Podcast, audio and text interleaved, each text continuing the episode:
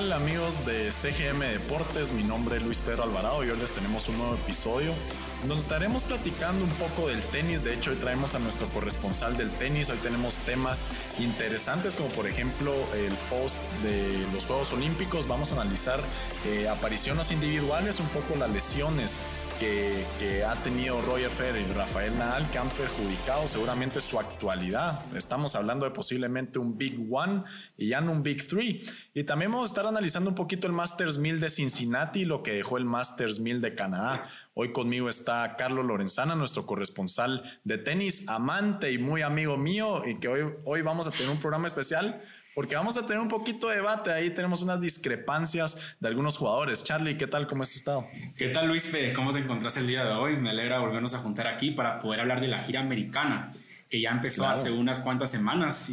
Importante, venimos de Juegos Olímpicos. Ya sabemos que tu favorito le metieron ahí su paliza, ¿verdad? Entonces vamos a poder platicar también de eso. Un Pero bueno, Tsitsipas, tus favoritos, ahí se fueron. Claro, pues, pues mira, pues eh, eh, ahora tenemos temas interesantes por los Juegos Olímpicos, ¿verdad? Porque eh, Novak Djokovic venía con esa intención de convertirse en el primer jugador en toda la historia en ganar un Golden Slam en, el, en ese año. El Golden Slam quiere decir el ganador de los cuatro grandes y, y los Juegos Olímpicos. De hecho, solamente dos jugadores han logrado conseguir el Golden Slam, pero no en el mismo año. Y ese ha sido Rafael Nadal y Andrea Agassi. Es decir, han ganado todo, ¿verdad? Pero bueno, empecemos con, un poco de los temas, ¿verdad? Eh, Hablando de, la medalla de oro, entiendo que la final tal vez no fue llamativa porque vimos un eh, Kachanov quien de hecho tuvo buenas actuaciones, pero ya en la final vimos un Alexander Zerev sumamente competitivo y altamente superior. Entonces yo te quería decir, eh, preguntar Charlie que si Alexander Zerev fue una sorpresa en los Juegos Olímpicos o ya la veíamos venir. Bueno, realmente, yo te dije desde antes del torneo, en el último podcast, que Zverev era, la, era una de las promesas. Realmente te puse primero a los rusos, ¿verdad? Como tenemos aquí a Medvedev, Rublev, yo creí que ellos iban a demostrar más y mi favorito era Karatsev también. Karatsev también, incluso... Eh, incluso estaba Tsitsipas, ¿verdad? Entre los candidatos, porque ya sabemos que la gira enduro puede ser una gira que se la puede llevar cualquiera en el torneo. Zverev sí estaba ahí, pero las últimas decepciones de Zverev no, no me convencían que iba a estar en la misma forma. Pero poco a poco me fue callando la boca en el torneo, ¿verdad? Claro, es mi favorito y me alegró ver esa derrota de Djokovic. Me desperté a las 2 de la mañana, creo que fue la hora de ver ese juego. Y le hizo el partido de su vida a Djokovic. Djokovic no jugó mal. Djokovic tenía todo para ganar el juego, pero Zverev simplemente fue superior. Tú ya sabes cómo es Zverev. Una vez Zverev está en en el tope de todo, no tiene errores no forzados, es básicamente imparable. Sí, y las características de tenis que tiene Alexander Zverev, podríamos estar hablando de uno de los jugadores más completos de la actualidad. Eh, yo quisiera decir también que se vio beneficiado por el cansancio de Novak Djokovic. estamos hablando de posiblemente 10 años de diferencia de cada uno de los jugadores. Recordemos que Novak Djokovic fue campeón en Wimbledon, prácticamente no tuvo eh, descanso, mientras Alexander Zverev Lastimosamente lo, eliminaron en los cuartos de final, Auger Aliasim, el canadiense, en cuarta ronda, creo yo que, los, que lo eliminaron. octavos, Entonces, de final, sí. Sí, exacto. Entonces, no sé, al decirte estos datos, Charlie, ¿no crees que fue eh, una decepción eh, la participación de Novak Djokovic dentro de los Juegos Olímpicos? Sí, definitivamente se puede llamar decepción. Él prometía hacer lo que nadie había hecho en la historia, llevarse los cinco torneos el mismo año y no lo consiguió. Incluso después no jugó el partido de dobles no jugó el partido de dobles. Dejó varada a su compañera. Y la excusa fue una lesión. y para la presea de bronce, creo yo, que estaban para, para, Exacto. para, participar. Imagínate qué falta de respeto a la nación diciendo que hubo algún tipo de lesión o algo así, cuando realmente sabemos que fue pura desmotivación de Djokovic. Algo que no quiere, él nunca va a salir y aclararlo, ¿verdad? Entonces él claramente estaba decepcionado de algo que no pudo ni conseguir creyendo que él estuvo tan cerca. Pero Esberev fue mejor y Esberev se llevó la medalla, lo demostró en la final. Entonces, al final. A ver, mira, a mí me choca un poquito el hecho de llamar decepción lo, lo que hizo Novak Djokovic. ¿Por qué? Porque tal vez eh, no cumplió las expectativas que le, que le, poníamos. Por ejemplo, ¿cuándo va a ser eh, o cuándo va a volver a tener una oportunidad de oro para llevarse el Golden, el Golden Slam eh, en un año? Es decir, cinco títulos prácticamente los más esperados, un título que ni siquiera Roger Federer ha podido ganar o, ha logrado sacar la, la presea dorada. ¿verdad? Como por ejemplo en los Juegos Olímpicos. Entonces, es tan importante que seguramente por temas coyunturales ya no vamos a ver a Novak Djokovic en la misma posición o con las mismas posibilidades, pero no quisiera llamarlo decepción.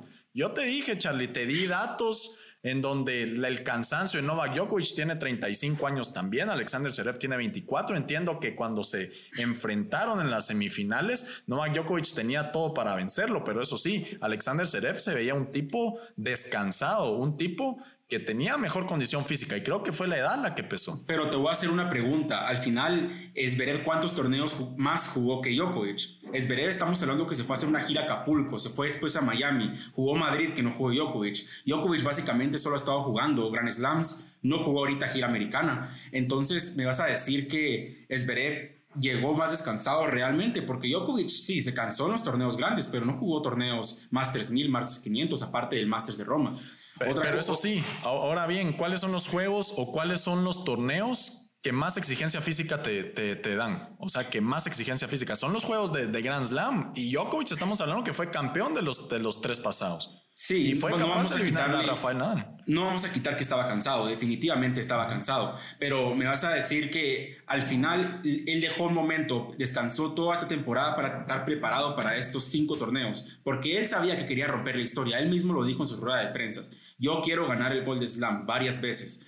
Y luego llega y, y pierde, siempre va a terminar siendo decepción, estando tan cerca, sigue siendo decepción. Y, y que sea el número uno del mundo y no pueda ganar Juegos Olímpicos en, cuarto año o tercer año que participa, sigue siendo decepción. La, la gente quiere ver la medalla de oro. No, claro, pero es que decepción, como te digo, tal vez, es que no, no decepción, tal vez a falto de expectativa, pero es que decepción ya es una palabra muy grande para alguien que ha ganado tres Grand Slams este año y que está o es el favorito para ganar el US Open, porque ya no va a participar Dominic Thiem por una lesión.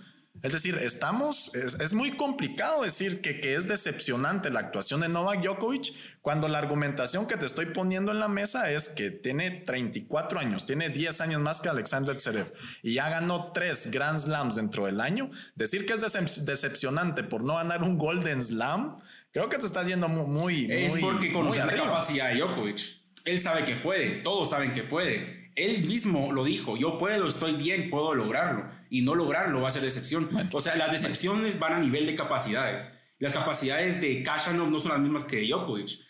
Que, yo, que Kashanov llegue a la final no es decepción, pero que Djokovic no gane la medalla sigue siendo una decepción. Bueno, pues eh, para mí no es una decepción, para ti sí es una decepción y quisiera pasar eh, a otro tema y me gustaría hablar de la temporada enduro, ¿verdad? Quien de hecho ya estábamos platicando, ya va a comenzar y, hubo un torneo muy llamativo que creo que la final no fue la más indicada para que nos sentáramos a ver. Estamos hablando de Opelka frente de Daniel Medvedev en el Masters 1000 de Montreal. Y pues ahora mejor hablemos de jugadores individuales, no nos vamos a poner a hablar de esos server bots como por ejemplo Pelka, por ejemplo Kevin Anderson, de esos jugadores que seguramente cuando hablamos de estética o entretenimiento tienen cero. Pero bueno, el, el juego del tenis es en base a la meritocracia, en base a lo que puede lograr. Pero hablemos del campeón. Eh, ¿Qué puedes deducir de Daniel Medvedev en duro? Bueno, ¿Cómo, llamarías? Va, poneme un título mejor, poneme un título. Eh, un título a Medvedev duro sería imparable, tal vez. Eh, es porque no es la primera temporada que lo demuestra. Charlie, disculpa. Imparable el jugador que ni siquiera llegó o llegó a, cuartos de final en Juegos Olímpicos. ¿Eso te parece imparable? Estamos hablando gira americana en duro. ¿Y qué nos ha demostrado Medvedev en los últimos años en esta gira americana? Buenos resultados. 2018, finalista en, Montreal, eh, ganador de Cincinnati, eh, finalista US Open. Son los tres torneos importantes de la gira americana, final en las tres. Exacto, y aparte que acaba de ganar su cuarto Masters 1000, es decir, ya alguien que tenga la capacidad de ganar cuatro grandes Masters 1000, perdón, cuatro Masters 1000 ya grandes, lo estoy eh, echando una combinación entre, entre los Grand Slams, pero sí, eh, mira, yo si tuviera que ponerle un título a Medvedev sería regular, porque recordemos que los 12 títulos que ha ganado Medvedev, 11 han sido en duros. 11 han sido en duro, entonces yo creo que Daniel Medvedev eh, puede ser el Rafael Nadal en Arcía. No te estoy diciendo eh, por el hecho de la cantidad y la calidad, la cantidad de títulos y la calidad de Rafael Nadal, sino el hecho de dominar una superficie. A eso es lo que voy, ¿verdad? Porque Daniel Medvedev es muy difícil verlo triunfar en la superficie Arcía, por ejemplo, le costó mucho. Eh, también en Wimbledon, ¿verdad? En la superficie de grama. Entonces son en superficies que se tiene que acoplar y actualmente, como te digo, los datos lo respaldan.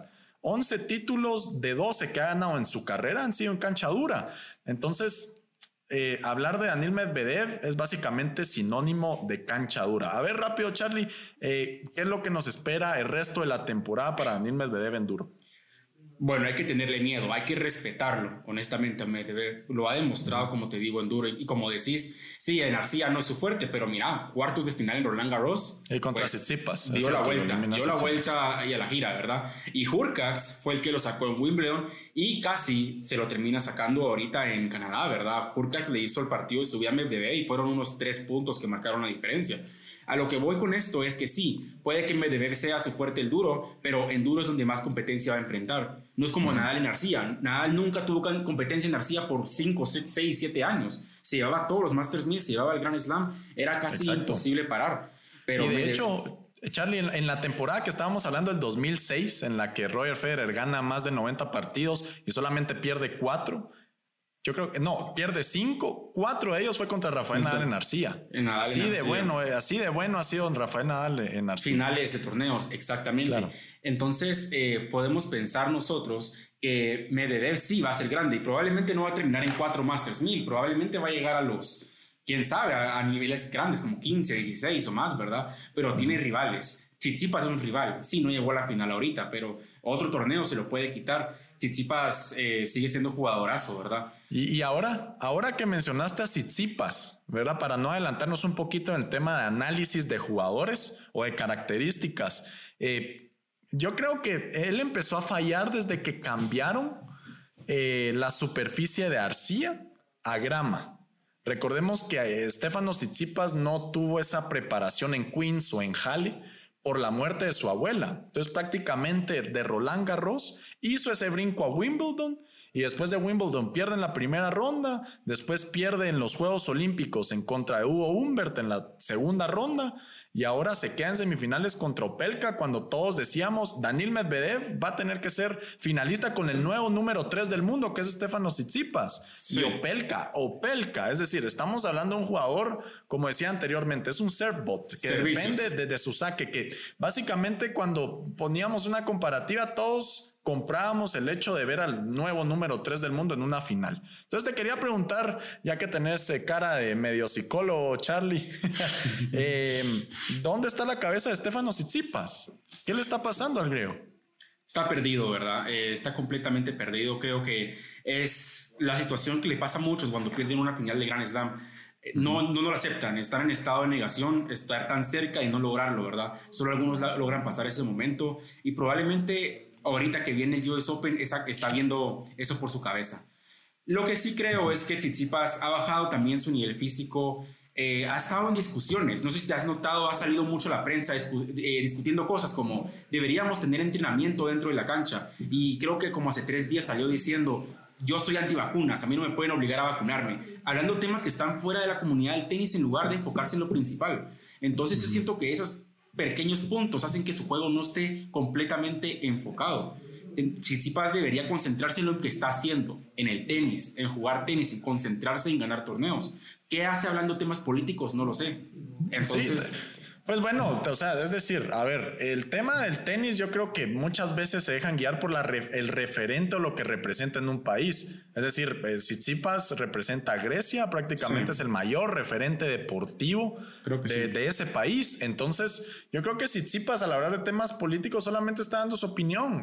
si, si, te das cuenta, él sigue entrenando, él sigue siendo la misma persona dentro del campo. Pero por sus opiniones sigue criticado sus, opiniones son criticadas. ¿Qué sabes qué hace eso con su cabeza? Ser tan criticado por todo lo que tiene que opinar todo el tiempo. Cuando él publicó que debería haber entrenamiento, casi todos los jugadores del Tour estuvieron en contra de su opinión. Y estamos hablando de jugadores grandes que les pusieron preguntas como Federer, Nadal. Entonces, el propio Kyrgios también se hizo enfrentamiento en redes sociales. entonces ya eso es una presión mental, ¿verdad? ¿Qué pensarán de mí los otros jugadores? ¿Qué estarán haciendo conmigo? Y también el nivel simplemente enduro no va a ser el mismo García, porque ya como te he dicho anteriormente, Tsitsipas es un jugador que necesita esperar el tiempo de saque. Cuando tenemos un saque de un jugador, eh, en arcilla va lenta la pelota y él tiene tiempo de, pensar la evolución. En grama y enduro no tiene tanto tiempo y eso es lo que está sí, Es, es, por eso que se vio perjudicado contra Opelka y Teafo en Wimbledon, ¿verdad? Que son jugadores que sirven, que tienen un primer servicio eh, que lo podríamos catalogar uno de los mejores o más agresivos o más potentes, ¿verdad? Pero Exacto, Pelka y aparte Tiafó, que, que Tiafó también es válido decir que es un jugador que sirve, que sirve muy duro, es decir, sus primeros servicios y su potencia creo que está a nivel o mejor que la mayoría de los que juegan en el circuito. Pero bueno, vamos al tema del Masters 1000 de Cincinnati. De hecho, todavía hacen falta par de juegos para, para lograr eh, ya tener los cuartos de final. Pero bueno, hablemos en general del torneo. Y hay un jugador que yo siempre le he seguido la pista eh, Carlos, que siempre me ha llamado la atención, y ese es el polaco Jurkas. Jurkas, quien de hecho este, en este año se llevó el Masters 1000 en Miami y que ha demostrado tener un excelente nivel. Recordemos que eh, en este Masters 1000 de Cincinnati fue capaz de sacar un Andy Murray, un histórico del tenis, y también fue capaz de sacar a Roger Federer proporcionándole una argolla en el tercer set, 6-0, cosa que Roger Federer no había visto desde el año 2002. Es decir, hay que regresar 19 años para ver un 6-0 por parte de un jugador eh, contra Federer en Wimbledon. Entonces, Jurkas ha demostrado ser ese jugador que posiblemente llama mucho la atención por el hecho de ser un jugador muy dinámico y muy versátil. Entiendo que tal vez la comparativa va a ser un poco loca, pero a mí me parece que puede jugar como Alexander Zverev. Es decir, tiene características en todos los aspectos de la cancha. Y bueno, pues ahora que ya te dije, el jugador que más me apasiona en este Masters 1000 ¿Quién es el jugador que más te apasiona o el favorito? Ya sé, ya sé cuál vas a decir. Pero decímelo, es, es un alemán canche sí, que acabo de mencionar alto. Sasha, Sasha completamente, Zverev, es el jugador y viene de ganar Juegos Olímpicos. Sí, Hurkacz me gusta, es una persona bastante empática. Sinceramente pienso que es el jugador más empático del tour. Es bonito verlo jugar, nunca te va a, a decir comentarios ofensivos, no te vas a matar una raqueta, no te vas a tallar y puede ganarte un buen partido con buen nivel de tenis, corriendo, poniendo buenas pelotas. El partido Medvedev, eh, contra Hurkacz eh, de, de, Canadá, de los mejores partidos que vi en cancha dura esta temporada. Pero Zverev... Es y de, hecho, de hecho, lo que decís, Medvedev le dijo que él se merecía ganar. Fueron tres puntos que marcaron la diferencia. Errores de, de que en ese momento no se esperaba para nada. Pero Zverev, no me vas a negar, Zverev viene en un punto grande en su carrera. Nunca había ganado en Cincinnati y ya ganó dos juegos. Ganó ayer, ganó hoy. Tiene el revés en un nivel espectacular. No lo falla, lo pone donde quiera. Su derecha, que es lo más débil, le está funcionando bien ahorita. Bueno, su altura. también contra quién ganó. Eh, sí, sí, pela, pela, sí. pela, pela. Pero, sí. pela bastante. O sea, el Guido Pela, un argentino que seguramente tuvo la sorpresa de ganarle a Fabio Fognini en el torneo, pero tampoco es un parámetro para decir ser está listo, te lo compro. Sí, eh, bueno, es cierto. O sea, lo ganó bien y contundente. Lo que sí te compro es que Alexander Zverev creo que está descansado por el simple hecho de no participar en el Masters de Montreal. Inteligentemente, porque yo sí vi a un Alexander Zverev luego de terminar la final muy cansado. Y eso hay que decirlo, ¿verdad? Yo también no soy muy fan de Alexander Zverev, pero cuando veo cosas buenas hay que decirlo. Él está descansado, creo que él puede ser el favorito también, lo comparto para llevarse eh, este tipo de, torneos, ¿verdad? Recordemos también que aparece un Andriy Rublev, pero Rublev creo que al igual de que Tsitsipas todavía no está eh, a tono, no está a nivel eh, psicológico dentro del circuito, pierde partidos que no debería estar perdiendo y más en Masters 1000. Recordemos que Rublev solamente ha jugado una final de Masters 1000 y creo que ha ganado 7 de ATP 500. Ese salto de competitividad y calidad le cuesta muchísimo al ruso, ¿verdad? Pero bueno, yo me inclino por Alexander Zverev, por Jurkas y también por el simple hecho de que está Estefano Tsitsipas. Y Estefano Tsitsipas, a ver, está con hambre también. Y hay que decir, hay que decir las cosas intangibles. Está con hambre de poder llevarse un título porque quiere demostrar que él está listo para ser tres del mundo. Si su expectativa, su, su expectativa y su exigencia personal es ser número uno del mundo y se ve. Entonces yo creo que Estefano Tsitsipas, este es el torneo previo al US Open para demostrar que es el número tres del mundo. porque ahora vamos a repasar un poco el cuadro que tiene Stefano Tsitsipas. Le acaba de ganar a Sonego en, en octavos de final por tres sets y luego va contra el ganador de Berretini y Auger Aliasim que se le puede complicar en los cuartos de final. Si logra clasificar, se puede encontrar un Alexander Zverev y en la final se puede encontrar a un Daniel Medvedev. Entonces, no está fácil, pero aún así creo que puede ser favorito y que está capacitado para demostrar que es el número 3 del mundo. No te voy a mentir, mira, Tsitsipas le ha ganado a sus jugadores anteriormente, Tsitsipas tiene la capacidad, pero tiene que poner la mente en lo que es importante tiene que poner la mente en lo que es el tenis. Ahorita que, se, que vaya a una conferencia de prensa, responda directamente a las preguntas y se enfoque en el tenis, que se ahorre las críticas ahorita y que esto le sirva de preparación física y mental para US Open, ¿verdad? Porque Tsitsipas es lo que necesita, necesita un título ya ahorita le hace falta. No gana ahorita desde Monte Carlo, que sí, es su Master 1000, pero necesita tener en sus manos otro título que le dé la motivación, que le deje pasar ese, esa final que perdió, ¿verdad? Como cuando Zverev perdió la final. Fue a Alemania a ganar dos ATP 250, pero esos ATP 250 le dieron la, Sirven, el ánimo para, para crecerse otra vez, llegar a finales de nuevo, ¿verdad? No, y, y aparte que es un Masters 1000 sumamente competitivo. Cuando hablamos de Masters 1000, yo te soy honesto, eh, de manera de entretenimiento y porque es un torneo tan corto, una semana, no es como eh, pues un partido de cinco horas de tres sets, sino que son dos de tres. Y desde la, desde la jornada uno vemos partidos muy interesantes. Y aparte la calidad, ¿verdad? Eh, ¿Verdad, Charlie? Pero bueno, ya ahorita que nos quedan 10 minutos de live, me gustaría pasar un tema muy interesante y es el de Roger Federer y Rafael Nadal.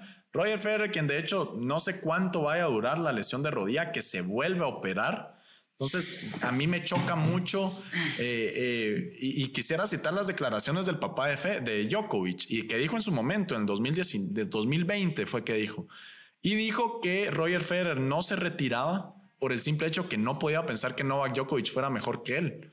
Y poco a poco lo he ido a comprar, he ido ah. comprando esas declaraciones, porque ¿qué más le falta a Roger Federer para retirarse? Vimos las paupérrimas actuaciones que tuvo en su superficie favorita, que es grama. Entiendo que en Wimbledon. Primer 6-0, primer 6-0. Exacto. eso duele. Eso en Wimbledon. Y antes perdió contra, el, contra un español de 36 años, Andújar. Andújar, eh. pero fácil, podemos comprarla todavía. Pero, pero, Andújar, 100 del mundo. Andújar sacó a Team. Andújar sacó a Team, que recuerdo es. Pero Team, Charlie, repasemos el año de Team también una vergüenza y también se está lesionado. Entonces, lo, que quiero hacer énfasis es que voy a comprar las declaraciones de una, vez me mojo, que lo único que le molesta a Roger Federer en la actualidad, deportivamente hablando, porque creo que cuando se hace un análisis más profundo del mejor de la historia, creo que se debería tomar afuera, dentro de la cancha, cantidad de títulos, mejor año. ¿verdad? Pero eso es otro debate. Pero poco a poco he ido comprando que Federer ya no se cree que él es el mejor de la historia, sino que él sigue jugando porque Djokovic sigue. ¿Qué, qué más tiene que demostrar Federer? Respeto tu opinión, pero me parece que no, no creo que esa sea la razón de Federer seguir jugando, porque ¿Y cuál será? Es, básicamente, es básicamente imposible pensar que Federer va a seguir jugando hasta que Djokovic se retire. Djokovic tiene que 34 años, Djokovic va a seguir jugando por unos 4 años más. Pero a ver, entonces, ¿qué espera Roger Federer para retirarse? No lo acepta. No, no lo acepta. No acepta el retirarse, el dejar el deporte. No es que Djokovic sea mejor. No acepta no jugar tenis, no acepta no ser top 10. Y yo creo que es lo que más le duele. Por eso operó una vez la rodilla. Pero ¿qué le vas a hacer, verdad? Eh, ya tú te lo dije, él ya no está para jugar, pero él quiere seguir demostrando. Y, perdón que diga a los fanáticos de Federer que puedan estar viendo esto. Todos somos fanáticos de Federer. No creo. Federer, no, no, no, conozco a los fanáticos Nadal. Aquí tenemos uno eh, que está viendo aquí el, stream. Eh, al final, Federer no va a volver a jugar. Él sí se está yendo a operar, pero yo no creo que lo haga para volver a jugar porque él está lastimado y él quiere solo dejar bien su cuerpo para ya retirarse tal vez con un partido de exhibición, tal vez una última participación solo en Wimbledon, que sea perder un partido de 6-3, 6-3, 6-3. Alabado, de, Tal vez es lo último, pero yo, ver a Master, Federer en Masters, en Masters 1000, verlo en US Open, en Roland Garros, en Australia, creo que ya la gente puede empezar a soñar en los días que vieron a Federer, porque esos días acabaron. No, y te, la voy a comprar. Es decir, ¿qué más tendrá que demostrar Roger Federer? Pero bueno, es algo que nunca sabremos. Por eso te digo que lo único que cae en mi mente son las declaraciones del papá de Nole. Eh, por último, para cerrar el live, el tema Rafa Nadal, una lesión de pie lo deja fuera de la participación de Masters 1000. De hecho, no participó en Wimbledon. Y grave. Tampoco participó en en los Juegos Olímpicos para guardarse, para guardar puntos en el US Open, tenía entendido yo. Eh, pero bueno, se lesiona. También podemos estar diciendo de que ahora ya no hay un Big Three, solamente hay un Big One. Y próximamente, uno o dos años, ya no va a haber Big nada. O sea, va a ser que, que, el que se lleve el torneo se lo lleva, ¿verdad? Vamos a ver años donde los cuatro slams van a ir a cuatro campeones completamente diferentes. Y, y, ahorita que acabas de decir ese argumento, Charlie, eh, yo quisiera decir también que el tenis, yo creo que está viviendo una transición. Es momento, como leí en los comentarios de Julio Alvarado, de que eh, Tsitsipas, Alexander Zverev, Andrei Rublev, eh, jugadores de este calibre, el propio Mateo Berretini, Daniel Medvedev, logren sacar a las vacas sagradas. Y las vacas sagradas, pues ya se están yendo dos. Estamos viendo a Rafael Nadal que ya no está en su mejor nivel, que creo que lo único que puede hacer es competir de una manera genuina y de una manera eh, de alto rendimiento en la superficie de arcilla y que estamos viendo a Roger Federer para afuera, ¿verdad? Lo único que tienen que aprovechar es lograr dar ese paso y ganarle al grande. Porque, porque pareciera al revés. Yo veo los partidos de Novak Djokovic contra Tsitsipas y el que se cansa es Tsitsipas.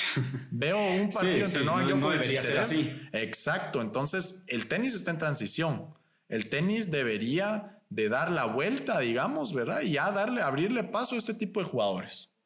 Sí, así debería de ser, ¿verdad? Djokovic no lo está permitiendo, está teniendo un año magnífico, o sea, como decimos fue excepción en Juegos Olímpicos, pero eso no quita el hecho que lleva tres slams este año, ¿verdad? Pero te muestro, em, te metes y miras el top 5, se está acercando a bajar a Nadal ahorita Zverev a ponerse número 4. Del top 4 estamos hablando que tres Next ya son parte y solo Djokovic es el A ver, Charlie, el hecho ahorita si Alexander Zverev gana Cincinnati, ¿a qué puesto? Si Tsitsipas no gana semifinales, se pone en tercer puesto quedaríamos Djokovic, eh, Medvedev, eh, Medvedev, y Tsitsipas, y luego Nadal. Ya viste, estas son las oportunidades que deben de aprovechar. Y te apuesto que Alexander Zverev todavía no está capacitado mentalmente por la presión y él sabe lo que me acabas de decir.